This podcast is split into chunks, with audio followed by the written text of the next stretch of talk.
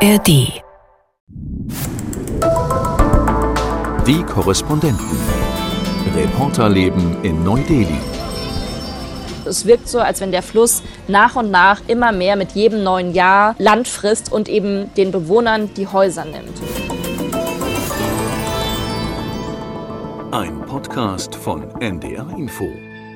Hallo und Namaste, schön, dass ihr wieder dabei seid. Hier sind Charlotte und Peter. Und an der Verzögerung habt ihr vielleicht gerade gemerkt, dass wir diesmal nicht zusammen auf der Dachterrasse sind und auch nicht zusammen im Büro sitzen, sondern dass wir ziemlich weit getrennt sind. Charlotte, du bist nämlich in ja, ich bin in Dhaka, in der Hauptstadt von Bangladesch, dieses kleine Land nordöstlich von Indien, also so etwa 1500 Kilometer von dir entfernt, Peter. Ein Katzensprung von hier nach unseren Maßstäben auf diesem Subkontinent, aber dann doch ein bisschen weit weg, ja. Und du bist da hingefahren schon vor ein paar Tagen, weil da nämlich gerade Wahlen waren. Und du warst sozusagen die ARD-Wahlbeobachterin. Was hast du denn da festgestellt? Genau, ich bin ja am Freitag angekommen, zwei Tage vor der Wahl am Sonntag. Und das war super, weil ich hatte dann ein bisschen Zeit vor der Wahl, so die Stimmung aufzunehmen in dieser Stadt. Und das erste Interessante war, dass ich die Straßen relativ leer fand, weil alle in Delhi haben mir gesagt, oh, du fährst nach Dhaka, oh, da ist der Verkehr viel schlimmer als in Delhi.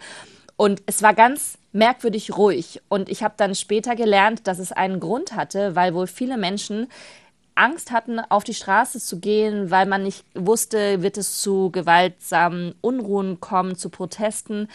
Es ging relativ schnell vom Flughafen auch ins Hotel. Und bei der Wahl ist es so, gerade in Bangladesch, äh, nicht alle haben das ja auf dem Schirm, wer dagegen wen angetreten ist. In Bangladesch äh, regiert ja schon seit 15 Jahren eine Premierministerin, und zwar Sheikh Hasina. Und die ist auch die Vorsitzende der Awami Liga. Das ist eben die eine große Partei. Und im Prinzip kann man sagen, dass das Land, die Bevölkerung zutiefst gespalten ist. Also die einen sind Anhänger der Awami Liga von Sheikh Hasina und die anderen Anhänger der BNP, der Bangladesh Nationalist Party.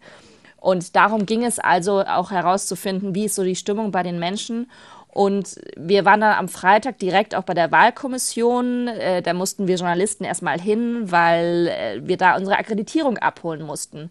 Und das war auch schon ganz interessant, weil da war ganz viel los. Da waren viele äh, lokale Journalisten und die wollten auch sofort mit dem Leiter der Wahlkommission sprechen. Der hat eine Pressekonferenz gegeben, weil eben die große Frage war, wie wird diese Wahl ablaufen? Weil es gab schon im Vorfeld auch viel Kritik, äh, wird die Wahl fair sein oder nicht? Und äh, es war ganz interessant, weil in dem Gebäude der Wahlkommission, da waren gerade so viele Arbeiter am Hämmern und Sägen, weil die haben die große Bühne aufgebaut, wo dann das Ergebnis verkündet worden ist am Sonntagabend. Und ich habe dann einen dieser Arbeiter, einen Schreiner gefragt, ja, wie sieht er denn die Wahl? Und was hat er für Gedanken? Und er meinte, ja, er hofft, dass das Boot gewinnt. Das Boot ist nämlich das Symbol für die Partei von Sheikh Hasina, von der Awami Liga. Er war einer der ersten, der mir gesagt hat, er hofft, dass die Lebensmittelpreise sinken, weil das ist so das Problem gerade der Leute, ähm, dass die Preise für Lebensmittel, mhm. für das tägliche Brot, Zwiebeln und so weiter, dass die einfach mhm. so stark gestiegen sind. Diese Awami-Liga, das ist ja ganz spannend, beziehungsweise Sheikh Hasina, die Premierministerin, die das ja schon sehr lange ist. Ich meine, die ist 1996 das erste Mal gewählt worden, seit 2009 jetzt, also seit fast 15 Jahren regiert sie ununterbrochen und das ist ja eigentlich eine ganz besondere Frau. Also gerade hier auch in der Weltgegend ist es nicht so häufig, dass Frauen Premierministerinnen, Regierungschefinnen sind und auch nicht so lange. Indien kennt das natürlich mit Indira Gandhi, Pakistan kennt das mit Benazir Bhutto, aber wer ist das eigentlich? Warum ist die so besonders, äh, Sheikh Hasina? Ja, das ist so eine ganz schillernde Person. Ähm, sie tritt immer auf in einem äh, Sari. Meistens sind die aus einer ganz besonderen Seide. Sie zieht dann den Sari auch immer über den Kopf, und also als so eine Art Kopftuch. Bangladesch ist ja ein muslimisches Land und Sheikh Hasina sieht sich so oder inszeniert sich so als die Mutter des Landes. Und sie hat tatsächlich eine sehr faszinierende Geschichte, die sie auch immer wieder erzählt. Und zwar geht es da vor allem um ihren Vater. Also ihr Vater wirft so den großen Schatten über sie, nämlich ihr Vater war Scheich Mujib Rahman.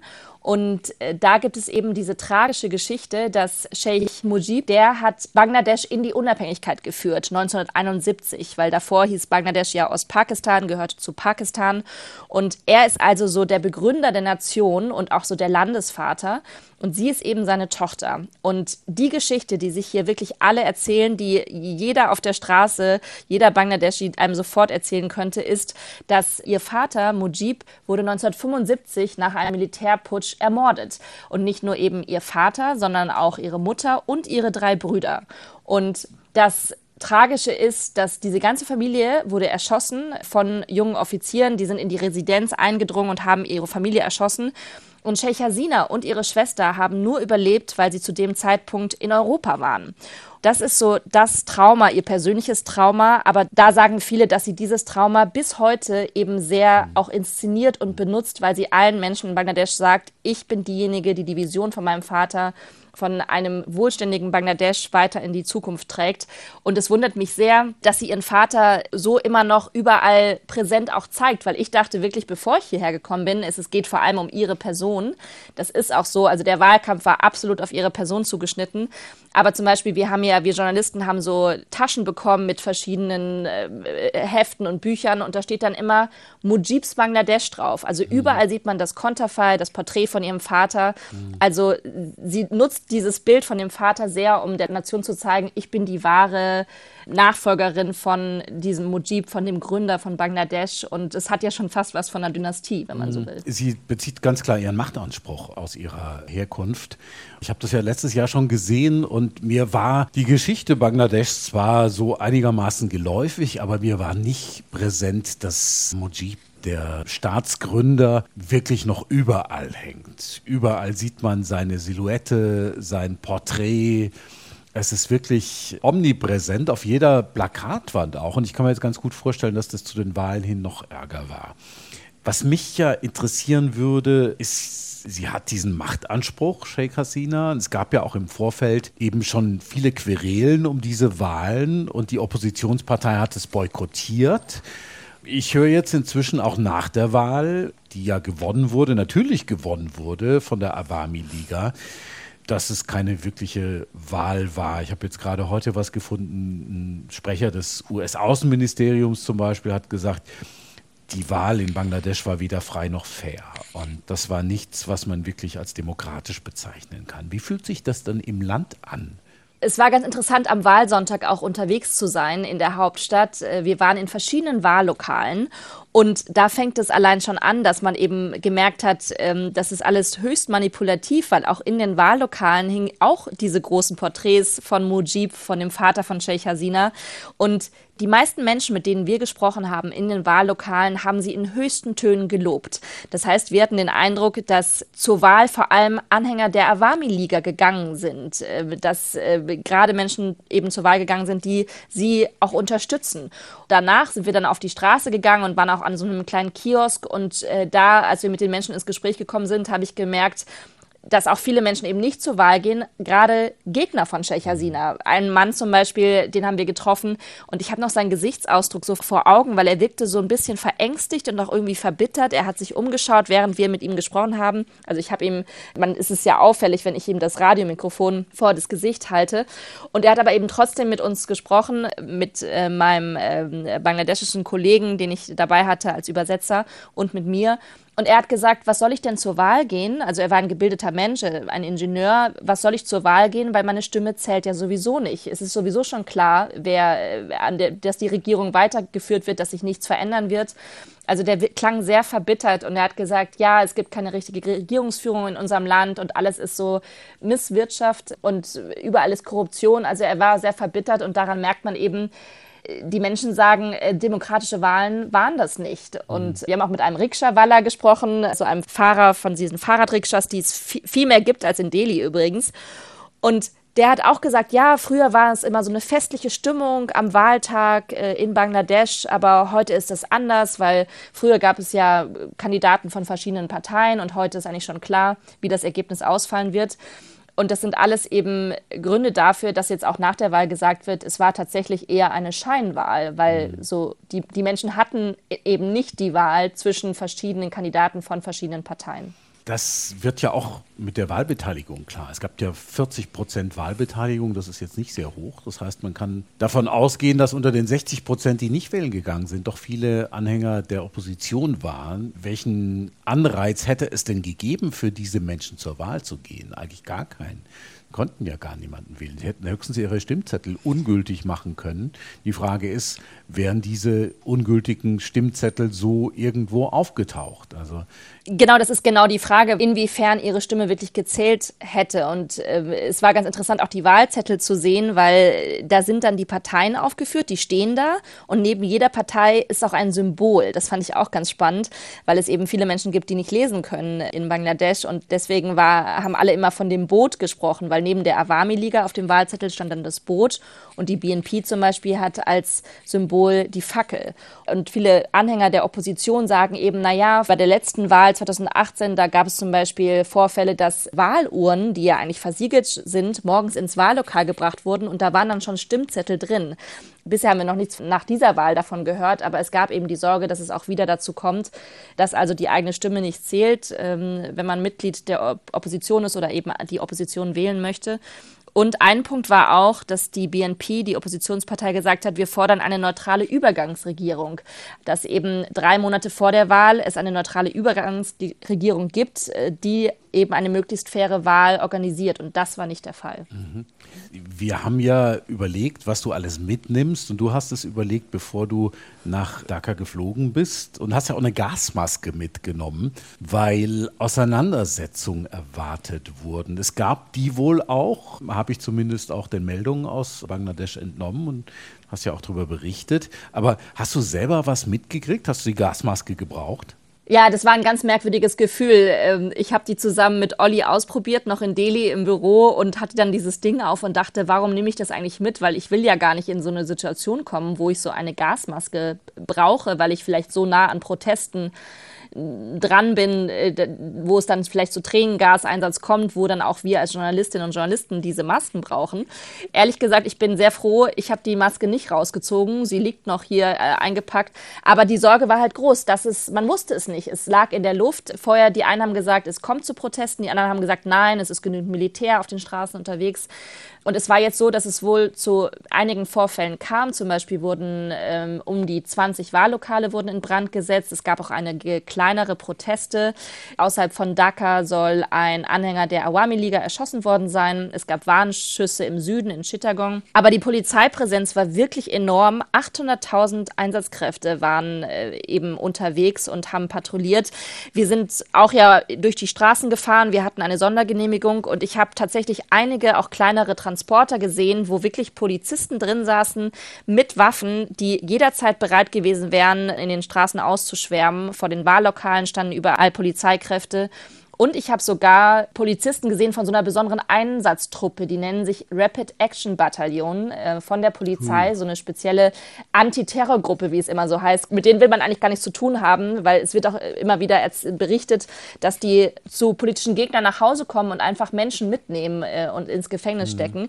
Also die Polizeipräsenz war hoch und ich bin sehr froh, dass es friedlich geblieben ist und dass es nicht zu größeren Auseinandersetzungen gekommen ist, weil dann hätte es hier ganz anders ausgesehen in der Hauptstadt. Also es besteht ja jetzt wirklich die Gefahr, dass es immer autokratischer regiert wird, Bangladesch, jetzt auch nach diesen Wahlen die nicht so richtig Wahlen waren. Also es gab zumindest nicht die Auswahl, die es eigentlich hätte geben müssen. Trotzdem ist Bangladesch ja eigentlich eine Erfolgsgeschichte. Also die haben ein Wirtschaftswachstum in den letzten Jahren gehabt, das eines der größten weltweit war. Die haben jetzt 2022, da liegen die letzten fixen Zahlen vor, über sieben Prozent gehabt. Es wird jetzt so geschätzt, die nächsten Jahre so sechs bis sieben Prozent. Die haben einen boomenden Textilsektor. Über den haben wir ja auch schon berichtet. Da habe ich mir auch Textilfabriken letztes Jahr angeschaut, die deutlich sicherer sind, deutlich besser gebaut sind und deutlich mehr Sicherheit auch ihren Mitarbeiterinnen und Mitarbeitern geben, als es noch vor zehn Jahren zum Beispiel so war, als Bangladesch vor allen Dingen aufgrund von großen Katastrophen in den Weltnachrichten war. Und dann gibt es Schiffbau, es gibt Pharma, es gibt Keramik, es IT zum Beispiel. Das heißt, das boomt eigentlich dieses Land. Und neulich gab es auch eine Studie, Vergleich Grenzregionen Indien, Bihar zum Beispiel im Bundesstaat und Bangladesch. Und da hat Bangladesch deutlich besser abgeschnitten bei der Schulbildung und bei der Ausstattung der Schulen, der Qualität der Lehrer etc. als Indien. Das heißt, es ist nicht so einfach zu sagen, da gibt es nur Korruption und Elend und Hunger und Unterdrückung, sondern das ist natürlich auch irgendwie ein Land, das verschiedene Facetten hat. Siehst du das so auch, wenn du da bist? Was siehst du denn vom, vom neuen, vom erfolgreichen Bangladesch, wenn du durch Dhaka fährst? Man sieht es immer, das ist so ein bisschen wie in Delhi, äh, würde ich sagen. Von außen sieht man da nicht so viel. Ähm, ich habe ja auch gelesen oder Menschen haben mir stolz gesagt, nach Indien ist Bangladesch die zweitstärkste Volkswirtschaft. Äh, du hast es auch angesprochen, die Textilindustrie, sie boomt. Wir sind zum Beispiel, gestern sind wir rausgefahren von Dhaka und sind sind an diesen vielen, vielen Fabriken vorbeigekommen, die du, Peter, dir ja angeschaut hattest, wo man von außen gar nicht so sieht, wie modern das wirklich ist. Vielleicht erschließt sich das auch erst auf den zweiten Blick. Dann haben mir auch äh, verschiedene Frauen gesagt, ja, Sheikh Hasina würde doch Frauen auch so fördern. Und bei vielen ist auch der Verdienst gestiegen. Ich habe zum Beispiel mit einer jungen Frau gesprochen, die war so freiwillige Helferin, Wahlhelferin in einem Wahllokal. Und die sagte, ja, Sheikh ist mein, mein Vorbild. Ähm, sie fördert gerade uns Frauen. Sie hat hier Infrastruktur vorangetrieben. Es gibt so eine berühmte Brücke, die Padma Bridge. Und sie habe ja auch die Metro gebaut. Und das sei für alle in Bangladesch wie ein Traum. Und ja, daran sieht man, ähm, dass Sheikh Hasina das ja sehr nutzt, dieses erfolgreiche Bangladesch. Und viele Menschen sind gut gebildet, aber, wie so oft gibt es immer ein Aber. Viele haben ja auch gesagt, auch jüngere Menschen, dass sie viele Freunde haben, die lieber ins Ausland wollen. Die wollen nach Australien, in die USA, vielleicht auch nach Europa, weil sie eben sagen, wie soll ich mir hier etwas aufbauen? Man ist ja einfach nicht so sicher. Und wenn man sich überlegt, eine Familie aufzubauen, dann ist es vielleicht doch besser, im Ausland zu sein und dann Geld nach Hause zu schicken, äh, in die die Familie. Also es ist so ein zweischneidiges Schwert. Ähm, und mhm. gleichzeitig ist ja auch Sheikh Hasina, viele reden positiv hier in der Region über sie, weil sie es sehr gut versteht, sich mit ihren Nachbarländern gut zu verstehen. Also sie kann mit Modi gut in Indien, ähm, hat aber auch Kontakte in die USA. Die USA sind der äh, größte Exportmarkt der Textilindustrie, aber eben auch mit China. Also sie schafft so diesen Drahtseilakt. Deswegen das, das, ist es wie so oft, es ist nicht nur schwarz und weiß. Ja, das ist ja was Wichtiges in der Region, dass man sich irgendwie mit allen einigermaßen gut stellt, vor allen Dingen, wenn man irgendwie so ein bisschen eingeklemmt ist zwischen China und Indien. Was die Textilindustrie anbelangt, die ist tatsächlich sehr erfolgreich, aber äh, da war es ja auch ein großes Problem jetzt gerade die letzten Monate, wie viel die Menschen verdienen da. Es ging ja um einen neuen Mindestlohn in der Textilindustrie, gab große Proteste. Am Ende ist er dann verdoppelt worden vom ursprünglichen Lohn. Da muss man allerdings sagen, der ist fünf Jahre lang nicht mehr erhöht worden und in dieser Zeit gab es eine gewaltige Inflation. Das heißt, das Geld war viel weniger wert den Lohn dann zu verdoppeln, hat trotzdem nicht ausgereicht. Es gab ja immer noch Proteste danach auch und die Leute wollten eigentlich und die Gewerkschaften wollten den dreifachen Lohn als Mindestlohn, aber äh, das haben sie eben nicht erreicht. Das heißt, da gibt es auch noch große Probleme, aber es sind nicht mehr die gleichen Probleme wie vor zehn Jahren, als es vor allen Dingen um die Arbeitssicherheit ging. Die steht jetzt, glaube ich, so ein bisschen eher mhm. im Hintergrund. Ne? Du bist jetzt noch mehr unterwegs. Die Wahlen sind um. Es äh, ist eigentlich alles oder sehr viel berichtet worden. Jetzt machst du aber noch andere Sachen und ich habe schon Bilder von dir gesehen. Erzähl mal. Ja, wir sind gestern rausgefahren aus der Hauptstadt, aus Dhaka raus, was ich toll fand, weil äh, es doch inzwischen wieder sehr laut geworden ist. Äh, der Verkehr auch hat zugenommen wieder nach diesem ruhigen Wahlwochenende. Und wir sind Richtung Tangal gefahren. Das ist eine Stadt, die liegt etwa drei Autostunden nördlich von Dhaka. Und da sind wir an den Yamuna-Fluss ähm, gefahren, äh, der nämlich ja von Indien äh, durch Bangladesch auch fließt. Und von da haben wir nochmal ein Boot genommen, so ein ganz schmales äh, Holzboot mit einem kleinen Motor. Da hat uns jemand 20 Minuten den Fluss entlang gefahren, weil nämlich unser Ziel war ein Dorf und vor allem die Bewohner, die an diesem Yamuna-Fluss leben, weil das sind Menschen, von denen in diesem Dorf die Mehrheit schon zwei oder dreimal ihr Haus verloren hat. Und das ist ein großes Problem, weil da kommt es immer wieder zu Überschwemmungen und dieser sandige Boden ist so porös und so weich, dass er in den Fluss hinabfällt, also dass, dass das ganze Ufer erodiert. Und alle Häuser, die in der Nähe des Ufers gebaut wurden, die werden erstmal überflutet, was ja schon schlimm genug ist, wenn man dann sein Hab und Gut verliert, weil alles komplett nass ist. Aber sie nicht nur das, sondern sie rutschen auch einfach in den Fluss. Also es wirkt so, als wenn der Fluss nach und nach immer mehr mit jedem neuen Jahr Land frisst und eben den Bewohnern die Häuser nimmt. Und das ist wirklich dramatisch und deswegen wollten wir selber sehen, wie sieht das aus und haben da mit verschiedenen Menschen gesprochen. Was haben die erzählt, die Menschen? Ja, wir sind da angekommen und es war so ein bisschen wie in so einem Film, als wenn äh, die Besucher von draußen jetzt mal nach langer Zeit in dieses Dorf kommen, wo ja immer viel Verkehr ist, aber trotzdem, es war so ein, so ein Bild, dass ich saß in diesem Boot und habe dann so zwei, drei Meter dieses steile Ufer hochgeschaut und da standen schon ganz viele Menschen, die haben also schon von ferne gesehen, oh, da kommt jetzt Besuch. Und wir mussten dann äh, so einen schmalen, sandigen Pfad hochlaufen, weil dieses Ufer eben äh, zwei, drei Meter steil eben nach oben geht. Also es war gerade sehr niedriger Wasserstand. Und da haben wir schon beim ersten kleinen Kiosk, der da stand, haben wir direkt mit dem Teeverkäufer gesprochen und der hat erzählt, dass eben im vergangenen Jahr in der Monsunsaison, also in der Monsunzeit, sind 200 Meter Uferstreifen weggebrochen und dass sein Kiosk eigentlich jetzt irgendwo im Fluss liegt und da vorne sei doch sein Kiosk gewesen, aber jetzt hat er ihn wieder verlagern müssen, weil eben der Fluss das Land genommen hat. Und das ist ja wahnsinnig bitter, wenn man immer wieder seine Existenz neu aufbauen muss. Das Verrückte ist, das ist mir auch dann gestern Abend noch mal klar geworden, wie widerstandsfähig diese Menschen sind, wie resilient, weil äh, ich glaube, ich fände es total dramatisch, wenn ich einmal mein Haus verliere, mein Hab und Gut. Aber ich habe dann auch später Menschen getroffen, die schon zwei, dreimal ihre Häuser verloren haben auch eine junge Frau, die war so Mitte 30, die, die hatte schon dreimal in ihrem Leben erlebt, dass ihr Haus eben weggebrochen ist in den Fluss. Mhm. Und man fragt sich ja natürlich dann, ja, aber warum bleiben die dann in dieser Region? Und da haben eben viele gesagt, ja, das ist hier unsere Heimat, hier wohnen unsere Familien. Äh, deswegen, ja, wenn wir können und wenn wir genügend Geld haben, bauen wir eben die Häuser dann weiter wieder 200 Meter weg vom Ufer. Irre. Ich meine, wir berichten aus Delhi regelmäßig über irgendwelche Naturkatastrophen in Bangladesch. Zum Beispiel eben über Überschwemmungen, Zyklone etc. Wir sagen auch dazu, dass das Land doch recht gut vorbereitet ist dafür und dass auch deutlich weniger Menschen sterben bei solchen Ereignissen inzwischen. Das ist ja ein deutlicher Indikator, dass es Frühwarnsysteme gibt, die funktionieren, dass es Rettungsinseln sozusagen gibt, wo die Menschen hingehen können, Gebäude, wo sie sich zurückziehen können, auch teilweise mit ihrem Vieh zusammen um dann eben auch zu überleben.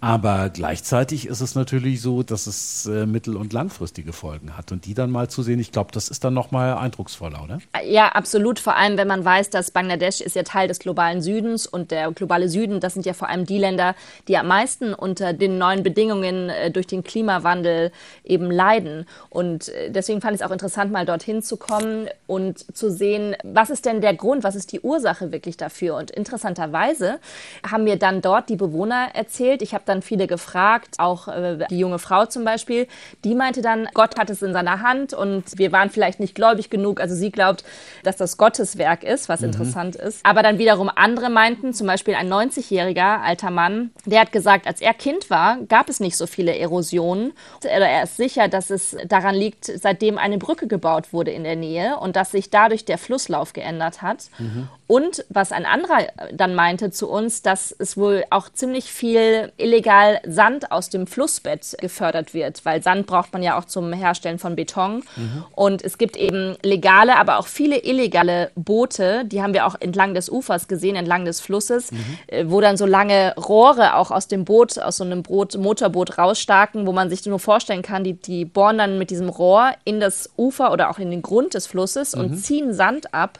Und das verändert natürlich den Flusslauf, das verändert, wie das Wasser fließt und auch die Geschwindigkeit. Und dadurch, äh, so glauben auch einige, nimmt das eben zu. Also es ist so eine Mischung. Man kann es eben nicht direkt auf den Klimawandel münzen. Ähm, aber natürlich ist klar, es gibt ja auch immer mehr Binnenflüchtlinge durch Klimawandel. Mhm. Und das ist eben genau ein Dorf, was davon betroffen ist. Mhm. Genau. Normalerweise ist es ja so, dass wir von Woche zu Woche in den Podcasts andere Themen besprechen. Aber wir erwischen dich jetzt gerade in Bangladesch mittendrin in deiner Recherchereise. Und ich glaube, es würde sich auch lohnen, nächste Woche nochmal zu sprechen, weil so wie es aussieht, machst du was ganz Spannendes. Ne? Genau, ich habe es tatsächlich geschafft, wo wir auch nicht äh, sicher waren, ob es wirklich klappt, aber ich habe tatsächlich eine Genehmigung bekommen für das weltgrößte Flüchtlingslager, was ja in Cox's Bazar liegt im Süden von Bangladesch. Das ist das größte Flüchtlingslager. Es liegt direkt an der Grenze zu Myanmar und da sind mehr als eine Million Rohingya untergebracht. Das ist die muslimische Minderheit, die in Myanmar verfolgt wurden lange Zeit und seit 2017 sind ja Millionen von Rohingya, also Millionen von dieser muslimischen Minderheit in Myanmar geflohen vor der gewaltsamen Verfolgung durch die Militärjunta und eine Million hat eben Zuflucht gefunden in diesem Lager in der Nähe von der Stadt Cox's Bazar. Und genau dort werde ich morgen hinfahren und mir die Lage vor Ort anschauen. Ähm, einige haben mir schon gesagt, ja, das ist eigentlich so eine Art Gefängnis, weil die können da nicht raus. Es gibt wohl insgesamt 33 verschiedene Lager, verschiedene Hilfsorganisationen sind dort vor Ort und ähm, erst vor einigen Tagen hat es da ein großes Feuer gegeben, weil die Menschen hausen da mehr oder weniger in so improvisierten Hütten aus Plan und Bambus und die fangen natürlich auch schnell Feuer, wenn sie einen Gaskocher haben. Und da sind äh, vor ein paar Tagen 4000 Häuser zerstört worden. Also die Lage ist sowieso schon dramatisch für die, diese Menschen, die kaum eine Perspektive haben. Und jetzt haben sie auch noch ihre Häuser verloren. Und genau das werde ich mir anschauen und äh, bin gespannt, was ich dann kommende Woche erzählen kann. Sehr, sehr spannend und vor allen Dingen pass auf dich auf, weil äh, bekanntermaßen die Sicherheitslage in den Lagern durchaus prekär ist. Also es gibt ja nur bestimmte mhm. Zeiten, wo man da hingehen sollte, habe ich gehört. Ne? Genau, also die Kriminalität hat wohl wirklich zugenommen. Äh, die Menschen haben irgendwie äh, eben keine Perspektive, dann steigt die Kriminalität, Drogen sind im Umlauf, es gibt rivalisierende Banden und deswegen muss man alles tun, dass man möglichst nach Sonnenuntergang nicht mehr in diesem Lager ist. Äh, deswegen haben wir auch gar nicht so viel Zeit, so drei Stunden. Aber ich hoffe, dass ich mit möglichst vielen Rohingya sprechen kann, eben auch schauen kann, wie geht es den Kindern. Ja, genau, deswegen die Themen werden viel morgen sein und ich hoffe, dass ich eben mit, mit möglichst vielen Menschen sprechen kann in Cox Bazar. Wenn ihr Fragen habt, wenn ihr uns was schreiben wollt, einfach, wenn ihr Kritik habt, Feedback etc., schreibt uns gerne an neudeli.ndr.de, schreibt uns gerne eine Mail neudeli.ndr.de und ansonsten wünsche ich dir, Charlotte, einfach eine gute Reise nach Cox Bazar. Das ist ja auch nochmal ein Flug und viel Erfolg bei der Recherche dort. Vielen Dank. Ich freue mich schon, wenn ich wieder in Delhi bin. Schöne Woche. Tschüss. Die Korrespondenten. Reporterleben in Neu-Delhi. Ein Podcast von NDR Info.